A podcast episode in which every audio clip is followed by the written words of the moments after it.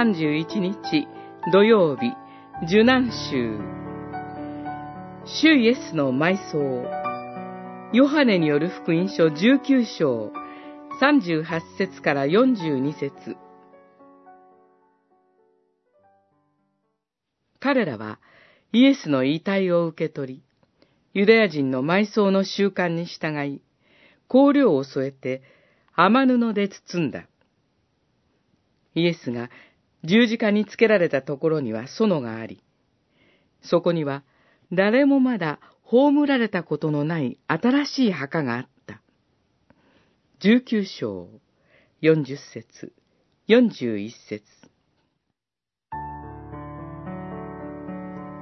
十字架で処刑された者は、十字架の上に放置され、腐敗するまま放っておかれたと言われています。しかし、ユダヤ人たちは遺体の埋葬を重んじていました。ピラトもユダヤ人の死刑囚の場合には申し出があれば埋葬を許可していたようです。この時、主イエスの埋葬のために、主イエスの弟子であることを隠していた有股屋のヨセフと、かつて人知れず夜に主イエスを訪ねたニコデモが用いられます。ヨセフは勇気を出して、主イエスの埋葬を願いました。ニコデモは大量の香料を用意しました。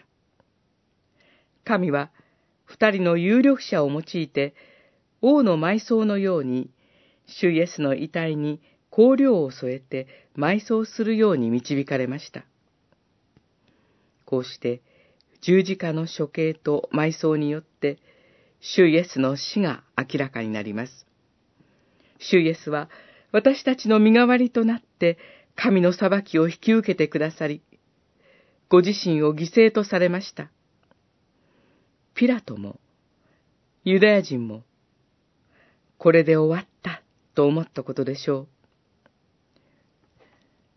う。しかし、翌日の朝、驚くべきことが起こります。明日のリジョイスを楽しみに待ちましょう。